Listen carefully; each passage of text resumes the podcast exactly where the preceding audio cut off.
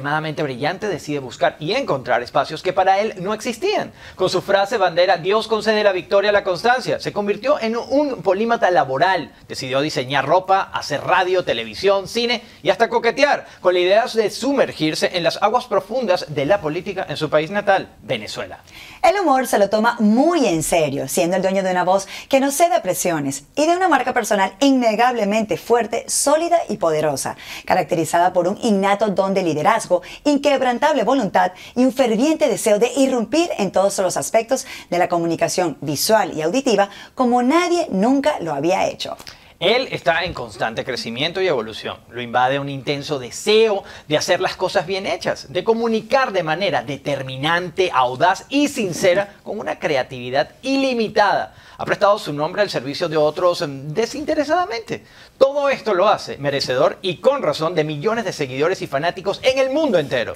El gran magnetismo de este comunicador y empresario convierte su historia en un apetecible bocadillo, el cual quiere saborear una y otra vez. Deleítate con el recorrido de este hombre que sabe muy bien cómo vender y venderse, embelezando a sus seguidores y fanáticos. Una figura que deja huella a donde quiera que va. Su nombre, Luis Chatén. Y sí, él está aquí en Let's Connect Stories. Buena parte de, del caldo de cultivo creativo, en mi caso, eh, nace en la televisión. Uno no es nada si no tiene con quién compartir las ideas que, que aparecen en, su, en, su, mente. Cuando tú te das cuenta que hay gente que valora lo que estás haciendo y dices, oye, si yo hago un poco más de esto, cuando uno está arrancando, uno no ve los baches en ninguna parte del camino. E, eso que dicen, sarna con gusto no pica, es absolutamente cierto. Uno no lo ve como sacrificio cuando, cuando uno está haciendo lo que le gusta.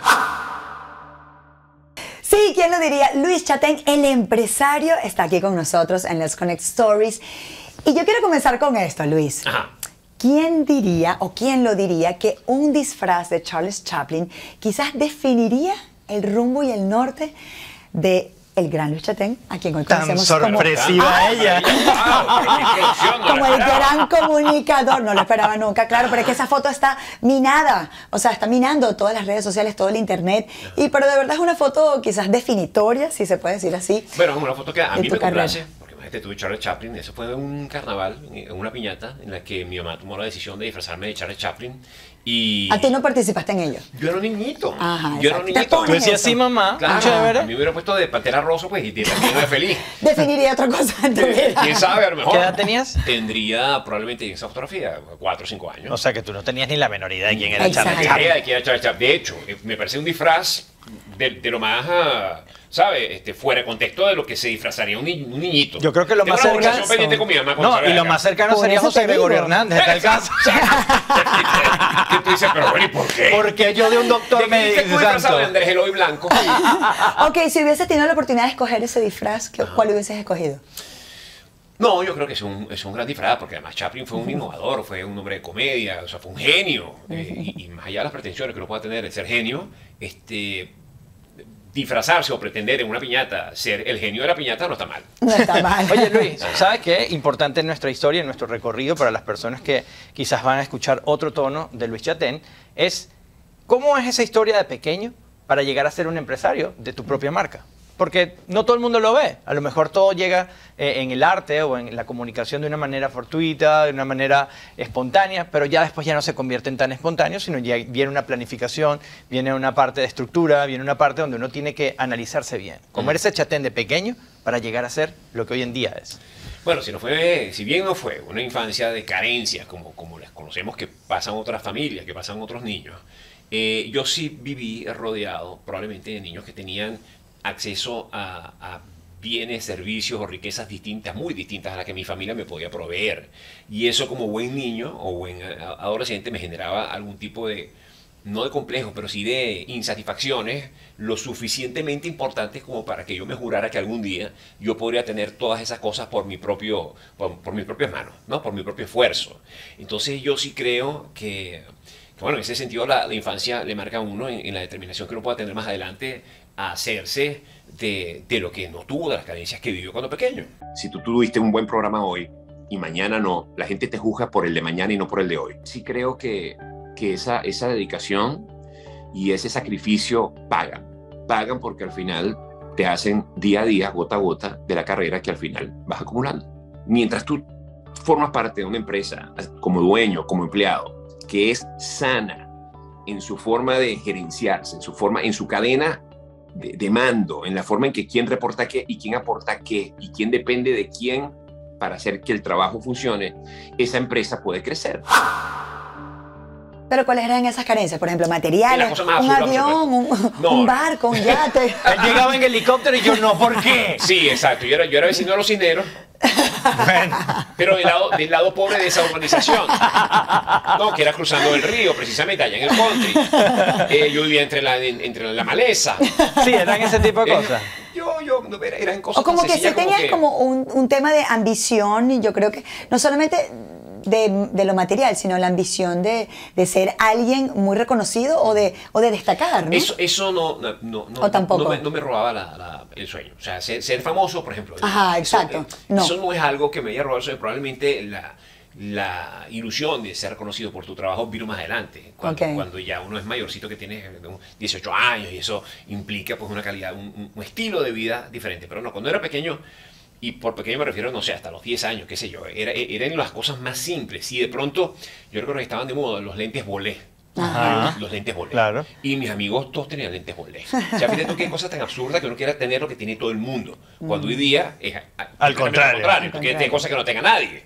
Bueno, pero en aquel entonces, el que no tenía los lentes bolé no era el tipo cool de... de- de- no, no estabas en un grupo. No eras No, popular. no pertenecías. O sea, pero aparte de la aspiración, te- como que eso como que eh, no te o sea, te, te- te- lo rechazaba. ¿Qué cosa? Ese tema de que, ay, yo no quiero tener esos boletos, ¿para qué? No, yo los quería tener. Tú los No los quería tener. tener. Todos lo tenían, todos lo tenían. Y yo no los podía tener porque no tenía los medios para tenerlos. O de pronto las camisas polo, me acuerdo. Las camisas Polo. polo. Todos mis amigos tenían camisas polo, yo no tenía camisas Entonces, ¿Y tú había toda una necesidad de, de- Ah, de buscar la manera de, eh, de, conseguir las cosas, de tenerlas, de, ¿sabes? O sea, sí, de no tener que pasar por esa, por esa, por esa, ah, por esa amargura. Por esa amargura de pedirle dinero a tus padres, quizás. Por ejemplo. Ajá, y no dijiste, bueno, no, ya es el momento de trabajar, yo me voy a comprar esos lentes bolé porque voy a ir a lavar carros, por ejemplo. Em, bueno, no, no, la verdad que la parte de lavar los carros no me... yo No creo sé, que por hasta día, hacer hasta el día de hoy yo no recuerdo cuándo fue la última vez que yo lavé un carro. ¿Verdad? Soy testigo de ello. Nunca lavaste Mi tu carro camioneta parece, Toyota. parece que vive perennemente este, sepultados en, en ceniza volcánica.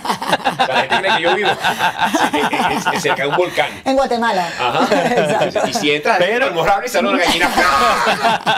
Y los papeles que... yo, yo a veces descubro cosas a mi carro y digo, ah, estaba aquí. De verdad, chate. No, viejo. Ay, Dios mío, Dios mío. Bueno, no pasa nada. mucho. No, Daniela, Daniela cuando No, Yo lavo no, mi carro una vez a la semana. Mira, cuando no, espérate un momento. No, Ay, Dios mío. Pausa, pausa, cámbiese de canal. Revelaciones. Cuando Daniela Cosán eh, se había ganado su, su carro, el carro este que Ah, el- sí, sí, el sí. certamen de belleza. Ajá. Nosotros nos conocimos. Daniela andaba, tenía, el carro de Daniela era un vestier. Motorhome, sí. Un vestier.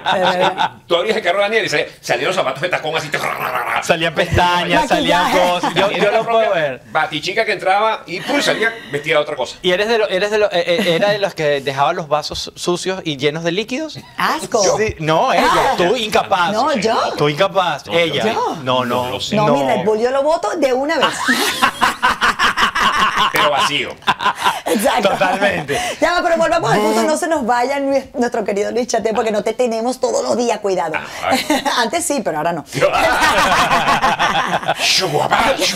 Está muy. Oye, ¿puedo llamar a un amigo? ¿Aló? Sí, Está súper sharp el día de hoy. Ella está loquísima. Mira, ok, entonces ese drive no te empujó a hacer un primer trabajo Totalmente. de adolescente, o sea, Ah, ah, antes de las la franelas. franela, Ah, no. las franelas. Bueno, no, la- la miniteca. la miniteca. Ok, ok, comienza por ahí, el siempre, empresario. Siempre, siempre tuve claro que, eh, a ver, la, la pasión es necesaria para uno tener éxito en lo que va a hacer en la vida. Si no, si no te gusta lo que estás haciendo, te va a costar el triple o, o cuatro veces más eh, que, que las cosas vayan en tu dirección, en tu camino, eh, si no sientes pasión por ella. Entonces, yo identifiqué, desde, desde pequeño me sentía yo inmensamente pues, atraído para el tema de la, de la radio, de la televisión.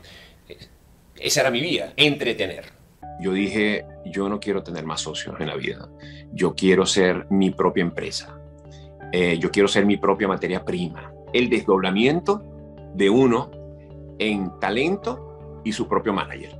No repetirte. Eh, hacer el esfuerzo por sorprender constantemente. El secreto está que detrás del orgánico, lo improvisado y todo aquello hay mucho trabajo y mucha disciplina. Entonces, por ahí me lancé yo con la miniteca, pero jamás participé de algún tipo de negocio, nunca, ni antes, ni después, ni hoy día, de algo a lo que yo no me sintiera que estoy, que, me apasione. Conectado. ¿Cómo- bueno, entonces cuéntale a la gente cómo, cómo surgió este tema de la miniteca. La Miniteca surgió, a ver, era, estábamos en el colegio, yo estaba en el colegio Chapañate, estaba Pablo, Pablo Dañino, quien muchos conocemos como la voz principal de Sentimientos Muertos, una agrupación que, oye, ya cuando los cuentos de uno son to- todas, todas las referencias Tienes son que como de empezar a explicar. No sé si ustedes, vamos a lucharse a la gente para que vaya a Wikipedia, pero, Empezar a pero ellos ya explicar. tenían una miniteca, una miniteca que en, en el mundo de las minitecas, estoy hablando de, no sé, los años 80, 80, mediados de los años 80, eh, las minitecas todas ponían una suerte de, de misma música para bailar en la fiesta. Y estaba esta miniteca que se llamaba Speed. La miniteca Speed tenía la particularidad de que era una miniteca cuyos integrantes amaban el punk. Y el punk era como que la cosa más irreverente en la que uno podía pensar en cuanto a música, en cuanto a estilo de, de- de- vida, en cuanto a lo que intentaba representar. Y mis compañeros, mis amigos, Pablo y, y fundadores de esta miniteca, iban para ese lado, para el lado punk. Yo me saqué a ellos y yo conocí todo esto a través de ellos.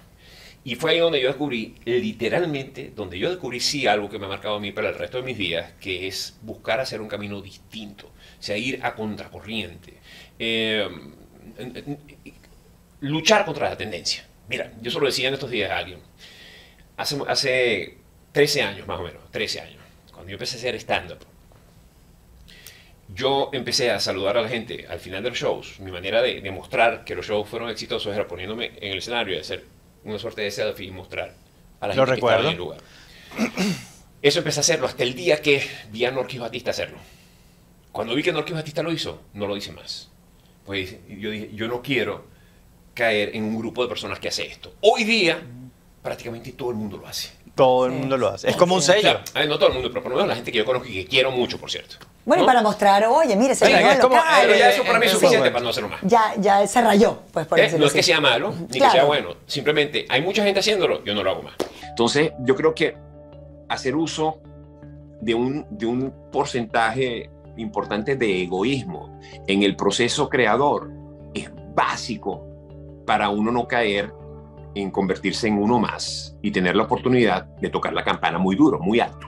Uno se preguntará, oye, lo- los- los golpes o los traspiés o los obstáculos son del tamaño del reto al que te enfrentabas. De eso se trata la vida, de, de enfrentar los cambios de pie. Y una manera Mm. disruptiva de tú entrar en esa escena de la militeca, de la música, bueno, aparte que eres un gran melómano, era también tú decir cómo esa militeca era diferente. Y entiendo que tú aportaste la parte no solamente de audio, sino de video. Sí. Y tú eres un gran editor también. Sí. Entonces, ¿cómo se te ocurrió esa idea de meterle video a esas canciones en ya, aquella ya implicaba, época? ya implicaba una pantalla. Que en ese momento era Una pantalla. sino era, me imagino, de los un- tres tubos de colores, el verde, el, el- No, el rojo. ¿de claro, verdad? La pantalla que Ay, no traía un puede espejo. ser. Era la pantalla aquí. una- No. un proyector en realidad. Y esto desde aquí para acá y para acá. O sea, era la primera Y lo que- ponías detrás de ustedes, lo ponías en a un un lado. andamio sobre el, el DJ. No.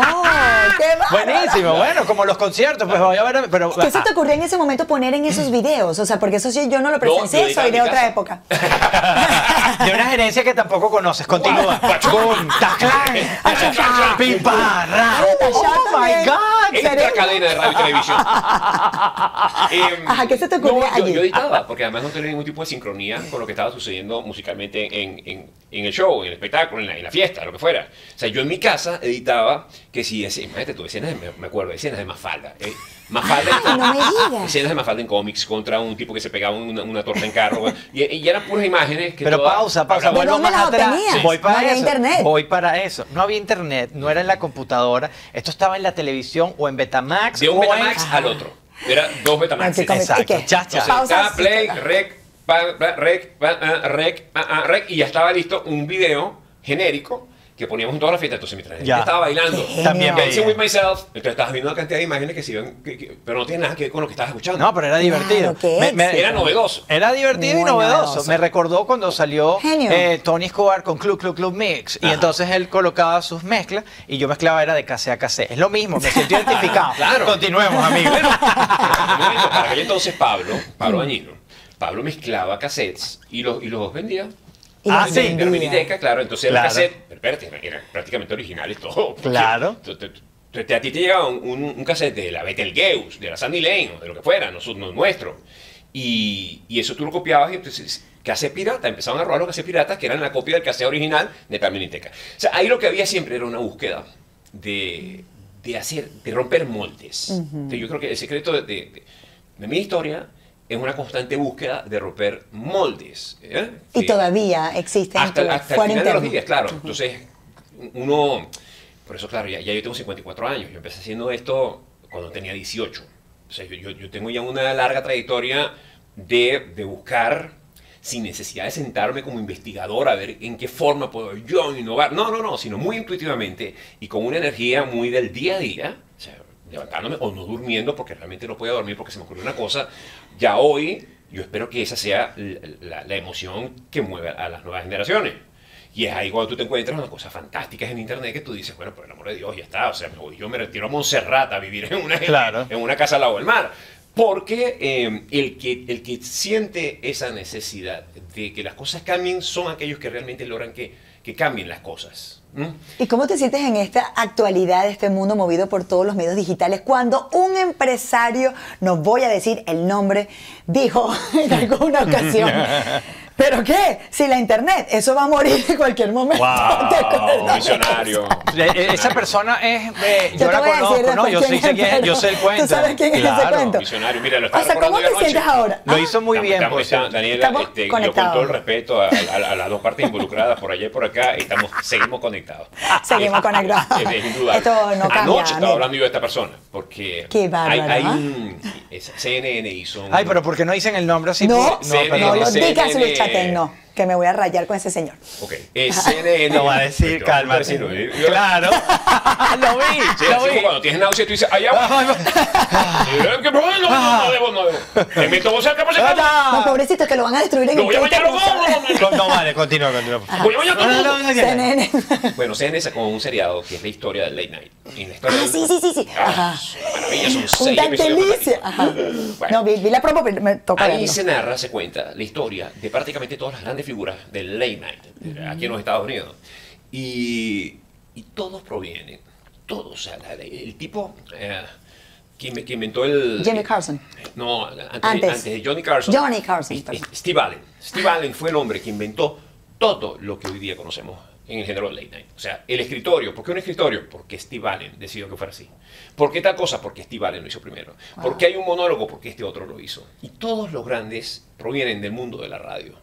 Todos provienen del mundo de la radio, absolutamente todos. Entonces, alguna vez en mi vida, la cita que hace la señora acá, es que alguien a mí me dijo que nunca alguien de la radio iba a funcionar en televisión. Qué inter- interesante, ¿no? Entonces, sí, sí, la verdad que sí. Y, um, y este, y este seriado, persona. este seriado te dice, no, no es que eso, no es que uno lo logró, es que todos se Y- y formaron tiene un ahí sentido. y pasaron para acá. Ey, Tiene pero todo el sentido. todo. ¿De O dónde sea, salió, por ejemplo, el que está eh, Jimmy Kimmel. no, Jimmy Kimmel. Jimmy Kimmel salió de la radio. ¿no? Todos, todos, O sea, es todos, todos, sí. La verdad que todos. Y Conan de Harvard. El propio. Y ahora que lo dices, ahora que lo dices, tiene todo el sentido. Y es la manera en la cual uno en la radio aprende a comunicarse, aprende a manejar el medio, aprende a darle todo ese enfoque de comunicación, que no es igual a los que empiezan en televisión porque empiezan en un tema de imagen. Además que la radio, la radio para aquellos que no solamente son conductores, sino que también son productores, es un medio que creativamente te obliga cada 24 horas a generar nue- nuevos segmentos, nuevas ideas. Y eso es lo que este señor Steve Allen se llevó a la televisión. Su capacidad de inventar 3.400 segmentos, secciones y no repetirlos y hacerlos a diario. Por eso se lo llevan a él a la NBC. Pero bueno, en fin, es una búsqueda eh, constante por eh, diferenciarte. O sea, yo, yo creo que en ese cue- yo sé que usted el tema es muy gerencial, muy organizativo, pero en, en mi caso lo que prevalece es la necesidad de romper esquemas, o sea, de, de rom- de romper esquemas y de, y de ir mucho también por la intuición, o sea, de ser muy intuitivo. Y, y- Pero ahí, ¿cómo, Pero eso, cómo- eso, cómo eso también, Exacto. eso también forma parte de los grandes CEOs, porque nosotros hemos hablado con grandes empresarios y eso es parte de ellos. ¿Sabes qué? Yo a veces, yo a lo mejor me voy a equivocar, pero mi intuición me dice que tiene que ir por acá y la tomo. Eh, no me gusta lo que está haciendo estas otras empresas, yo voy a romper los esquemas. Eso también forma parte de los negocios. O sea, no es, no es un tema de que Tú puedes ser humorista, puedes ser comunicador, pero es que Mm. aplica, es un negocio y en el negocio estás rompiendo el esquema y eso es lo que se está llevando a cabo, así que no está muy, muy lejano dentro Ah, bueno, me del hace sentir contexto. mejor. No, lo digo de verdad. Para otra información, llamen.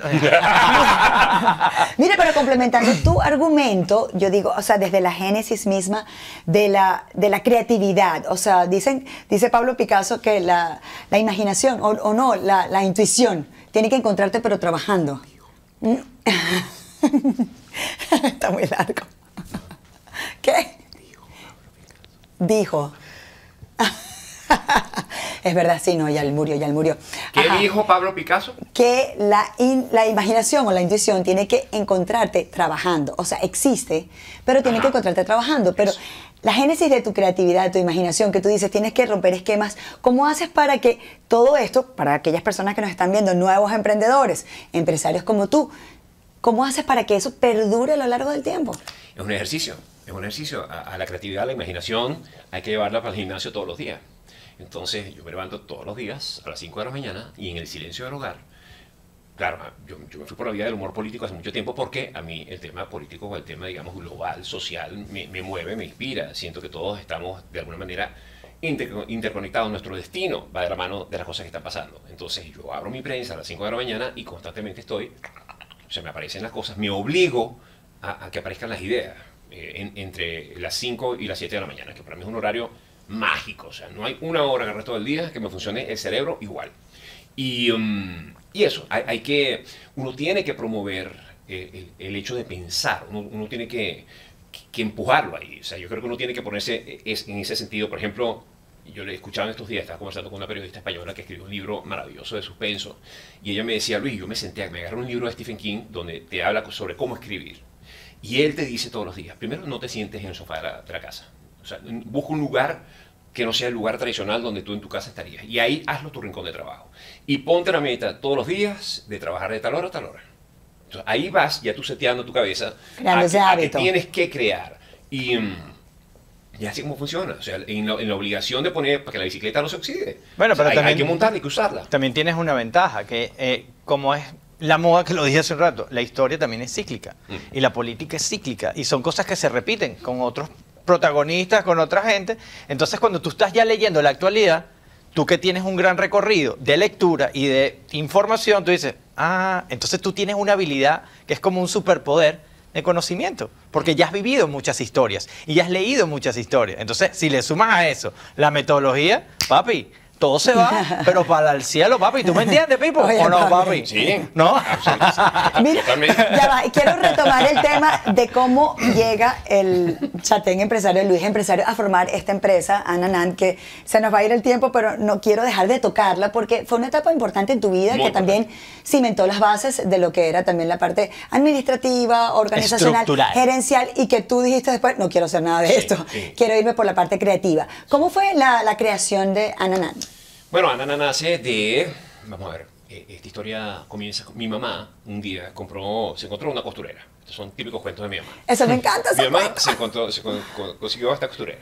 Entonces la costurera le hizo a mi mamá, eh, mi mamá juega tenis toda la vida, y le hizo que si 20 monos para jugar tenis.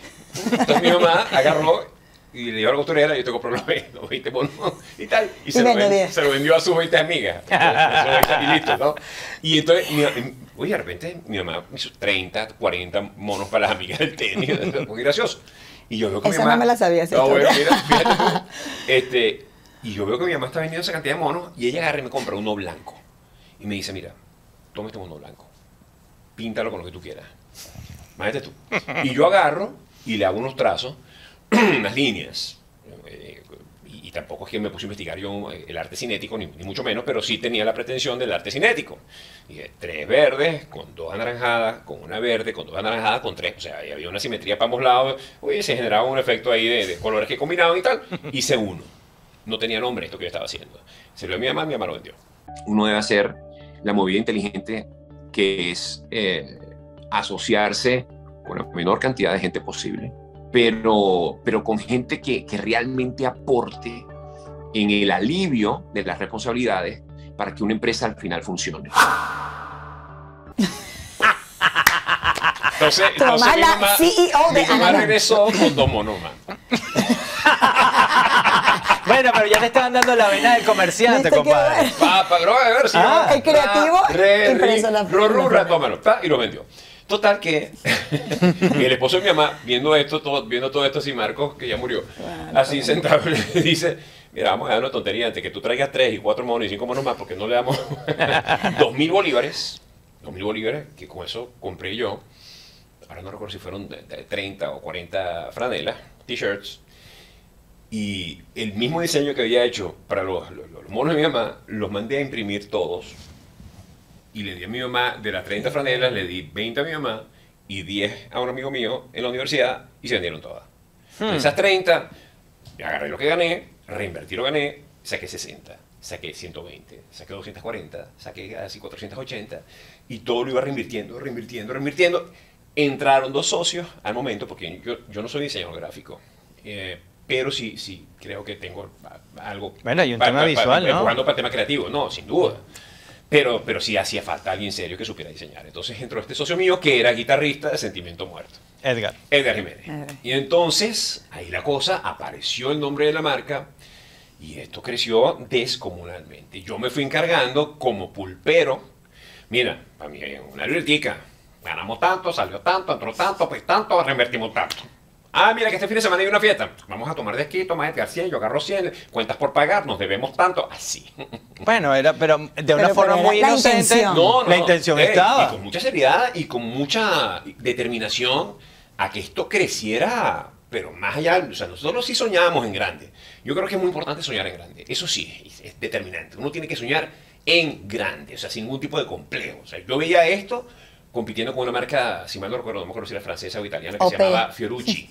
Ah, Fierucci. Que Fiorucci. eran, que eran, que eran estos angelitos y tal, eh, que eran, eh, Fiorucci era una O con cosa... las OP, no Lo que pasa es que no sé, porque yo soy, de, yo soy de otra época para Fiorucci, acá. Fiorucci era una cosa, oye, completamente aspiracional. Se estaba echando vaina. Bueno, yo no, yo no, porque para mí el tiempo, usted me le queda 7 minutos. Ay, dale, continúa.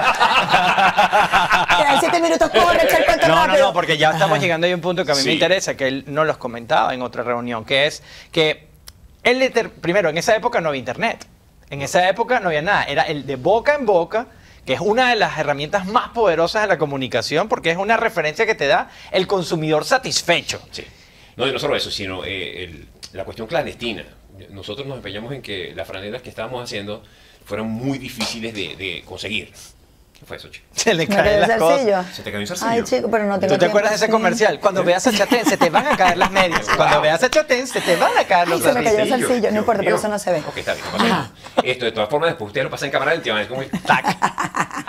No, porque estaba volteada y no se ve. Es más, no sé a dónde cayó. Que hacían diseños No que fuesen únicos, es lo que creo que ibas a decir. Sí, no, yo- yo- nosotros O nos cantidades como, únicas. como estrategia, fíjate. Para aquel entonces en Venezuela, la premisa era que lo, lo bueno era hecho afuera. Eh, Lamentablemente era así. Y nosotros entendiendo aquello, dijimos, ok, vamos a hacer algo. Esto, la gente va a, tener, va a pensar que esto viene de afuera. Y así fue. Nadie, nadie creía que estas cosas las estaba haciendo alguien en Venezuela. Pensaban que eran importadas de aquí a los Estados Unidos. Entonces, las franelas no se conseguían en las tiendas. Tú tenías que conocer a alguien que conociera a alguien que lo vendiera. Edgar y yo hicimos un logotipo donde saltábamos a este tour. O sea, nos pudieron haber matado 30 mil veces. Nosotros nos íbamos de noche por Cerro Verde, buscamos a, la- a los- a las personas más ah, de moda en las universidades, pues, las mujeres más espectaculares, los tipos más papi, o sea, los, los más divertidos, los, los líderes. Bueno, Los pero qué líderes- estrategia de mercado, Y pana. nos metíamos, saltábamos Qué en la medianoche la reja de sus casas, en Cerro Verde, por ejemplo, caíamos los dos, le pegábamos una calcomanía a su carro y le dejábamos una carta que decía que su carro había sido seleccionado para llevar ese carro. No, eso no es verdad. ¡Qué No. bueno! Entonces nosotros nos íbamos, ¡fum! y tú te levantas en la mañana y tenías una carta el parabrisas que dice aquí. Y te ibas para atrás y? No, qué bueno. Entonces llegabas al estacionamiento de la metropolitana y empezabas a ver unos carros aspiracionales Con tipo con sus calcomanías. no, me- consigo eso, me la pegaron. ¡Qué bueno! Usted ha sido seleccionado, Sí, imagínese. seleccionado. No, O sea, no, usted no. usted no, me- no me llame a pedirme para no se lo. Exacto. Entonces, así, bajo todas esas cosas, creció esta, esta marca. Que bueno, que, que en, mi, en mi caso fue una experiencia gerencial muy importante, eh, administrativa terrible, Bueno, a pesar bueno. de que sí creció descomunalmente, pero la- el mismo origen, eh, digamos, informal, no permitió que formalmente la empresa creciera como tuvo cre- pudo haber crecido desde un principio. Ahora es, mu- es mucho más fácil contamos con las herramientas tecnológicas como para administrar, si sea desde el teléfono. No, ¿Qué bueno, fue lo más caro que te compraste con el dinero obtenido de esa Yo no sé qué fue empresa? lo más caro, pero sí sé que fue lo primero. Lo primero fue un televisor. Mi primer Sí. televisor a color me lo compré con esos 2.000 bolívares que me gané yo. Qué bello. Qué belleza. ¿Y cuánto te llegaste a ganar? ¿No te acuerdas? ¿Mm? Regre- ¿No te ¿Recuerdas cuánto acuerdas te cuánto- ganaste? cuánto te ganaste Lo en más que te total? ganaste Me con eso. Me gané como 2.500 bolívares. ¿A con Ananán? Sí. Sí, con el... No, con Ananán hice plata, sí. Pero recuerdas un número. Mucha plata. ¿Cuántas cenas a las chicas se lleva? ¿Cuántas chicas llevaste a cenar Nunca con O a viajar. plata? Siempre la merienda me resultaba más económica. un poquecito y un juguito. Bueno, Mira. con esto ya, va- ya tenemos que ir cerrando nuestro espacio. No, no solo cerrar, con sino que definitivamente toda la experiencia, y voy a ahorrar un poco tomando eh, prestada tus, tus propias palabras, toda la experiencia de Nanan le permitió a Luis determinar qué quería hacer y qué no quería hacer dentro del ámbito del negocio. Por supuesto, lo que hizo fue, como todos los grandes eh, CEOs, armar equipo. Luis trabaja con su equipo y Luis tiene su equipo, que es el que administra todo, y él tiene su tema creativo y su metodología. Y también aprendió que sus ideas deben ser defendidas hasta el final, porque cuando trabajó en diferentes canales de televisión donde él mismo abrió su cuerpo y alma y su creatividad para dejarse dirigir por, pues lamentablemente esos proyectos no funcionaron. Lo que determinó que su eh, perseverancia, su constancia y su visión de hacer las cosas fuera de la caja fueron el éxito para su carrera, armando un gran equipo. ¿Sí Ay, no? qué lindo, Absolutamente. bravo, Yo me aprendí bien mi- mi Castro. testimonio, ¿viste? De verdad. bueno, siempre, siempre y cuando, pues, eh, bueno, yo digo que nunca, nunca has sucumbido ante las, No. las tentaciones de otros, siempre alzando tu voz y, bueno, tome consejo de una manera disruptiva, diferente, tratando de hacer las cosas con creatividad y con innovación. Hay una recíproca vinculación que dice que los crúnculos rojos están interaccionados por los leucocitos, lo cual le produce a ella una combustión en el cerebro, que es exactamente lo que va a pasar en este momento. Ok, ahora llegamos al final de este programa. Gracias por haber estado ahí con nosotros. Y queremos preguntarte una sesión de preguntas eh, cortas, respuestas rápidas. Comienzas tú. Propósito de vida. La felicidad. Perfecto. ¿Tu rutina en tres pasos al levantarte en la mañana? Ah, preparo un huevo frito, Café. me tomo un café y me siento a trabajar en, Negro, en- bien en negro. sillón de mi casa en, en medio de la soledad y, la- y el silencio. Cuando abres los ojos en la mañana, ¿cuál es el primer pensamiento que te pasa por la cabeza? Le doy gracias a Dios por, por un nuevo día y por mi familia. Cuando vas camino al trabajo, ¿qué vas pensando o qué haces? Mira, me gusta escuchar personas eh, que me setean en el espíritu de lo que voy a hacer. Por ejemplo, eh, a grandes comediantes. Me encanta escuchar, por ejemplo, el podcast de Conan O'Brien. Yo escucho a Conan y cuando estoy escuchando a Conan me seteo en la velocidad y en las herramientas creativas de Conan y cuando lo apago yo siento que estoy, ya estoy entrenado. Estoy preentrenado para lo que me toca hacer ahora a mí. O sea, sin copiar, pero sí estoy como ya preacondicionado al uso de mis propias herramientas porque vengo ya como entubado ahí. Voy a cambiar esta pregunta que siempre hemos hecho. El Elon Musk o Jeff Bezos, te la voy a cambiar a ti. ¿David Letterman o Conan O'Brien? Ah, por favor, por el amor de Dios. Siempre he querido hacerte esta pregunta, Luis. Loca, Daniela, no me preguntes eso en público. Dilo ya. Y si el señor Letterman nos está Yo sé viendo. cuál es la respuesta, exacto. Tengo el mensaje directo. Yo sé cuál es la respuesta. es David Letterman. David Letterman. Letterman. Letterman fue el papá de, Sí. el papá de los helados. Esta pregunta también me la sé, pero la, po- la podemos responder al mismo tiempo. ¿Café, té o bebidas energéticas? No, por el amor de Dios, Café negro con tostito. Café negro, exacto. Menciona tres habilidades esenciales de un buen líder. Tiene que saber escuchar, tiene que ah, ser un luchador eh, y tiene que tener mucha constancia. Yo creo que la constancia es, es básica. Uno, uno no, puede, no puede rendirse al primer obstáculo, ni al segundo, ni al tercero, ni al cuarto. O sea, uno tiene que sí saber cómo ir corrigiendo en el camino. O sea, no es darse cocotazo contra una misma pared, sino ir cambiando, así sea levemente, las estrategias, sin perder la esencia de lo que uno quiere hacer para conquistar el obstáculo. Así Con el conocimiento y experiencia que tienes, ¿qué negocio montarías? Yo creo que yo perfectamente podría montar, claro, con la ayuda de un equipo especializado en las áreas que no domino, un canal de televisión, yo puedo montar una productora de televisión, puedo montar una productora de podcast, o sea, eso, todo lo que esté referido a el tema de la comunicación. ¿Y cómo te va con las franelas ahorita en soychaten.com? ¿Se piden, se venden, se no, mueven? fíjate, no, no lo ha atendido. No lo has atendido. No lo ha atendido porque la vertiginosidad de todo lo que hacemos hoy día demanda tanta concentración que, oye, meterte en el negocio de las franelas, meterte en el negocio del podcast, Mm, es ok. estar generando contenido, escribir lo que estás haciendo para poder hacer una gira. Claro, es Eh, eh, demasiado. son Es son mucho. demasiadas cosas y, y lamentablemente la tentación o la necesidad que tengo yo como producto, porque yo me veo a mí mismo como producto, lo hemos conversado antes, eh, yo requiero de mí. O sea, es. nadie puede escribirme a mí lo mío. Nadie puede hacer la parte mía creativa como la hago yo. Entonces, son, son demasiadas cosas que antes posiblemente podía entender. Po- Podía hacer las franelas, pero ahora, ahora no, no- necesito más equipo que antes. Claro. Así es. Y con el conocimiento y experiencia que tienes ahorita, ¿qué negocio no montarías? Una clínica. bueno, una aerolínea tampoco. ¿Tu fortaleza? La perseverancia. ¿Tu mayor debilidad? Eh, la, ¿cómo se llama? La impaciencia. soy, soy impaciente. Bueno, ya sabes la pregunta. de la ya no. pregunta. Somos dueños de la pregunta que ya tú sabes y ya la debe haber pensado porque ya la escuchó. Es la mejor pregunta La que pregunta puedas es escuchar. la siguiente. En una batalla entre Daniela y Ramón, ¿quién ganaba? En una batalla entre Batman y Spider-Man, ¿quién ganaría? ¿Y por qué? Batman. ¿Por, ¿Por qué? qué? Porque alguien necesita que vaya por Batman. O sea, Batman necesita de alguien. Todas las personas con las que ustedes han conversado van por Spider-Man. Batman, yo estoy contigo. Señoras y señores, él es Luis Chatén y nos dio su visión desde el mundo empresarial y cómo hacer negocios, cuál es su visión, cómo lo maneja. Y así es, y esa estructura les puede servir a ustedes o esa filosofía les puede servir a cualquiera de ustedes para encaminarse en lo que quieran pues ustedes hacer en su vida. Voy a hacer publicidad y no se pierdan su masterclass en soychaten.com, una masterclass de 12 capítulos, dos horas y media, de puro lomito de Luis a mi manera, a su manera. Muchas gracias, Luis. muchas gracias. Gracias, Luis, por Gracias, acompañarnos a aceptar esta entrevista y pasarla también juntos favor. los tres. Nos Adiós. vemos en un próximo episodio.